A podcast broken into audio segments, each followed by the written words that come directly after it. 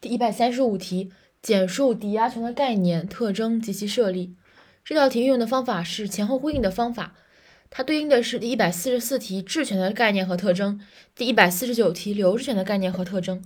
我们先来看一下抵押权的这个特征，总共有五五大呃，总共有四大点。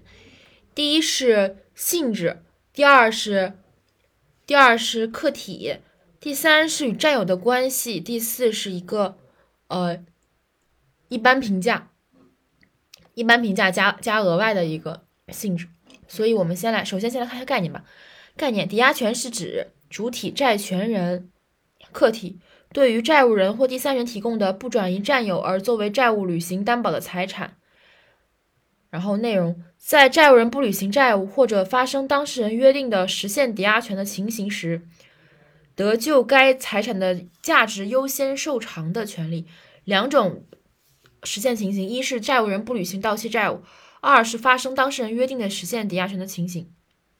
再来一遍概念，背一下。概念是指抵押权是指债呃债权人对于债务人或第三人提供的不转移占有而作为债务履行担保的财产，在债务人不履行到期债务或发生当事人约定的情形时，得就该财产的价值优先受偿的权利。它的特征四点：首先，第一点性质，抵押权是一种担约定担保物权；第二点客体，抵押权的客体是债务人或第三人提供的特定财产，该财产可以是动产、不动产，也可以是某项财产权利，也就是动产抵押权、不动产抵押权和财和权利抵押权都有。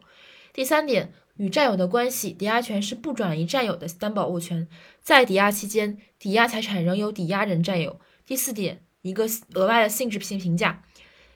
抵押权除具有担保物权的优先受偿性、从属性、不可分性、物上单位性等特征之外，还具有追及性。然后对这个追及性进行一个解释。追及性就是说，抵押期间抵押财产转让的抵押权不受影响，抵押权人可以继续行使抵押权。但是以动产抵押的，不得对抗正常经营活动中已经支付合理价款并取得抵押财产的买受人。即在这种情况下不得追期，就是一般情况下来是讲，不管抵押权的转让不影响对于抵押权效力的行使，